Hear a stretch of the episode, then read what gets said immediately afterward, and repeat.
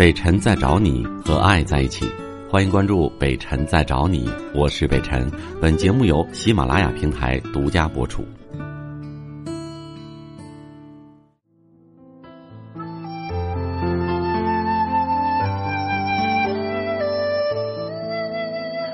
兰草，我看看是不是要连线？哎，老师，谢谢能听清楚吗？能听清楚，非常清楚。呃，是这样的，昨天我提问的问题嘛，老师解答的特别好，然后我回去了，我也就是仔细想了一想，觉得自己确实就是平时嘛，就是想问题总是往悲观的一方面想。嗯，我就想请问一下老师，说怎么能才改变我这样的心态吧？就是就是就比较悲观的这种。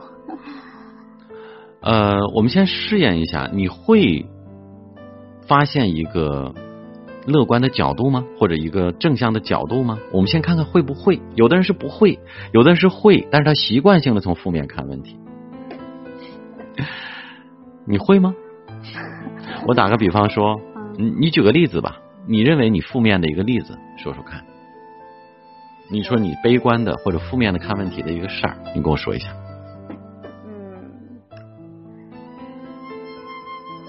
说嘞？因为你像我我妈妈嘛，我母亲嘛，因为我我小时候不跟她一起生活，我是嗯嗯初中以前都是跟着我姥姥生活的，然后就是初中以后才跟着我妈妈一起生活的。那时候也是青春叛逆期嘛，然后她平时她要是管我的话，我就觉得我跟她不亲，所以说那会儿也经常吵架啥的。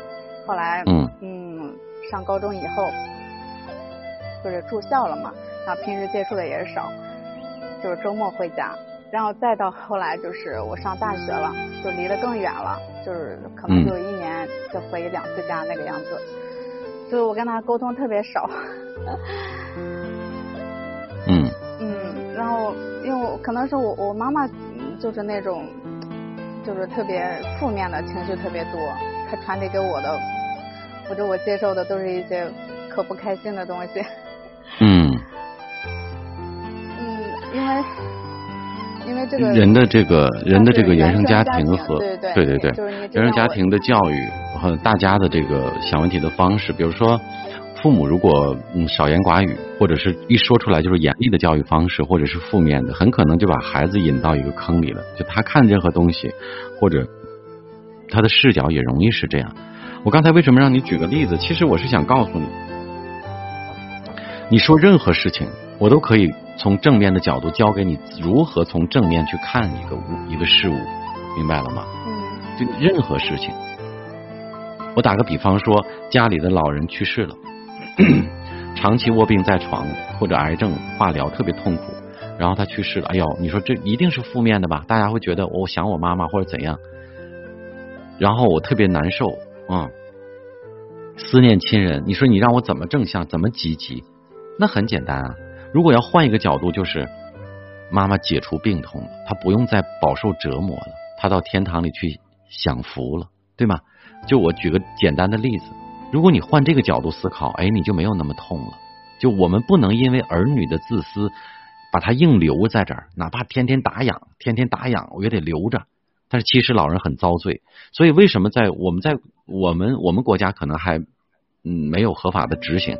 为什么在国外有安乐死？就是他们考虑人性的这个角度，他真的是生不如死的时候，会征求家人的同意、本人的同意。如果本人的同意，本人有这个想法，以本人意见为主，儿女们会尊重。能懂我的意思吗？就是对，听起来很残忍啊，但是换一个角度呢，站在别人的角度呢，可能他就是正向的啊，他到天堂去享福了，他不用再这么遭罪了，对不对啊？嗯，所以我觉得，嗯，如果要用正向的训训练我们的正念的能力啊，变成正能量，然后呢，积极的去思考，需要具备两个能力。第一个能力就是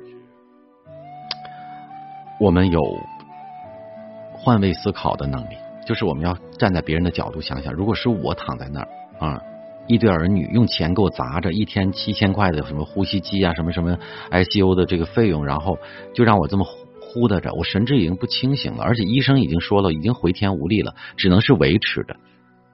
那如果你设想一下，我自己是这个人，我会怎样？第一，我不想再浪费儿女的钱，因为没有意义再多活那么几天或者一个月，只是只是维持这个生命体征，有很多意识都迷都都已经迷离了嘛，对吧？对。所以第一个能力就是换位思考，第二个能力就是我们在这个事物当中啊，先不要马这个事情发生了，或者这件这件情绪出现了，我们不要马上给他认定。先反问自己：我这样想是对的吗？还有没有一种可能，换另外一个角度去看这个问题？啊，当然，我说这两点都是需要经过长期训练的。就遇到很多事情的时候，你都先这么训练。嗯。比如说你摔了一跤，哦，我们第一反应就是疼，哎呦，怎么这么倒霉，这么背？先不要马上下决定，先想一想，另外一个角度告诉我什么？是不是摔这个跤是下意识的在提醒我？你走太快了，你玩手机了，你没有看路，所以你就会觉得你很高兴啊！我收获了，我收获什么？我通过摔了一个小街小跤救了我一命。为什么这么说？因为你如果以后一直边玩边看手机，边走路边看手机，很可能遇到车祸，命丧黄泉呢。如果你这样一想，这是这就是正念的，你就高很高兴的起来打扫打扫灰尘，你就走了，对吧？嗯所以两个两个能力自己慢慢去训练，我觉得他不是说呃今天负面，明天啪我就正面了，不是，一定要经过至少三周以上，遇到所有事情都先按我说的尝试一下，先站在对方角度考虑一下，然后呢再不拒绝自己马上下定义下决定，尤其是负面的决定，然后先考虑一下有没有另外一种可能。嗯。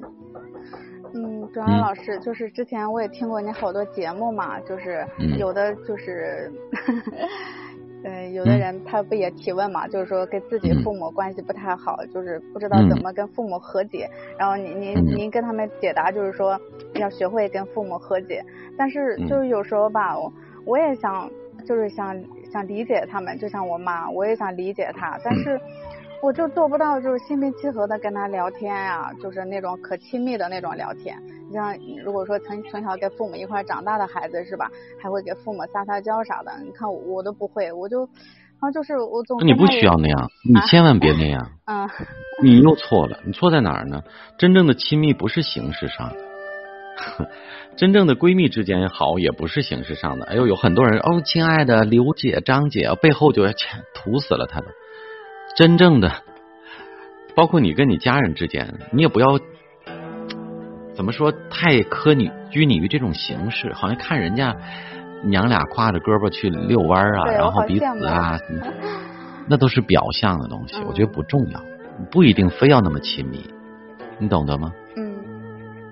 嗯，那些都是形形的东西，我们要的是在关键时刻，在真正的心里彼此有就行了。比如说，有的母亲天天骂自己的孩子，天天骂自己的孩子，天天批评他，所以孩子就导致以为你不爱我。我也羡慕羡慕别人家的妈妈怎么那么好。但是你会突然发现，有一天孩子遇到危难之机的时候，发现这个母亲像一头狮子一样，不顾生命的去保护。到那一刻，孩子才知道，哦，妈妈是爱我的。那怎么办呢？你摊上的就是这样一个妈妈，她的性情，她的很多的脾气秉性。他就不是那种能够让你感觉到慈祥的母爱，就像有的男人一样，有的亲密关系一样。为什么很多女人一直在抱怨，说自己老公这不会那不懂，这不会在抱怨？只不过他的爱是另外一种模式，另外一种形态。你如果觉得实在不合适，你可以放掉，不要这份爱，让他去找他适合的，但是不能诋毁抱怨，因为那是你自己找的。他就是一块冰，对吧？或者他就是一团火啊！所以我还是挺相信那句话，就是爱一个人真的就是爱他的全部。我们可以潜移默化的互相影响、引领，慢慢的磨合，但是你不能完全改变他，不可能的。嗯，是的，因为嗯，怎么说呢？我觉得我母亲也挺可怜的。嗯我大学毕业的时候，我父亲都去世了嘛，然后他一个人。就是带着我们，现在就是我最后我和姐，我和我姐成家了，剩下的我还有我弟我妹，他们都没有成家。他天天也可焦虑，然后自己的身体也不好，所以说他的负面情绪特别多。每次我给他打电话吧，他都是那种抱怨的呀什么的，我就，哎呀，我就特别无语，我也不知道怎么安慰他，觉得有时候特别无能为力。他就是那样的妈妈，我只能说他可能没有什么恶意啊。也不值得你对他，就是不值得你对他有，比如说怨恨，不值得。就他不是一个，嗯，真的有什么过错啊，或者有什么大问题的。很多的父母那个年龄都是那样的。是的，因为家里孩子多嘛，确实，嗯，是这样。对，父母也挺辛苦的。我原来不在节目里讲过那个故事嘛，就是一个女人啊。一直认为她的丈夫不爱她，然后她一直在抱怨，然后在这种负能量之下，自己就浑身是病。有一天，她终于得了肿瘤了，她既抱怨又不离开。有一天，自己得了肿瘤了，得了肿瘤之后，她老公居然把工作都辞了，几年的时间寸步不离的守着她。她忽然觉得自己很悲哀，原来他是爱我的，那么在乎我。但是原来为什么我感觉不到呢？而且我还抱怨了几十年，把自己抱怨成癌症了。你觉得这是不是一个傻女人？就是要么你接受他，要么我放弃他。而最错误的就是我又不接受，我也不放弃，然后我折磨了自己。所以，我希望你能懂我讲的这个故事。啊，听完北辰老师的讲解，我觉得心里边舒服多了。嗯，那行，你就到这里。嗯，好，谢谢老师。好，哎，好嘞，谢谢啊，嗯，谢谢。好，再见，嗯，再见，嗯。我是北辰，再次感谢你收听了今天的节目，多多分享给你的朋友，也多在留言区互动，留下你的问题，我们会集中回复。祝你幸福。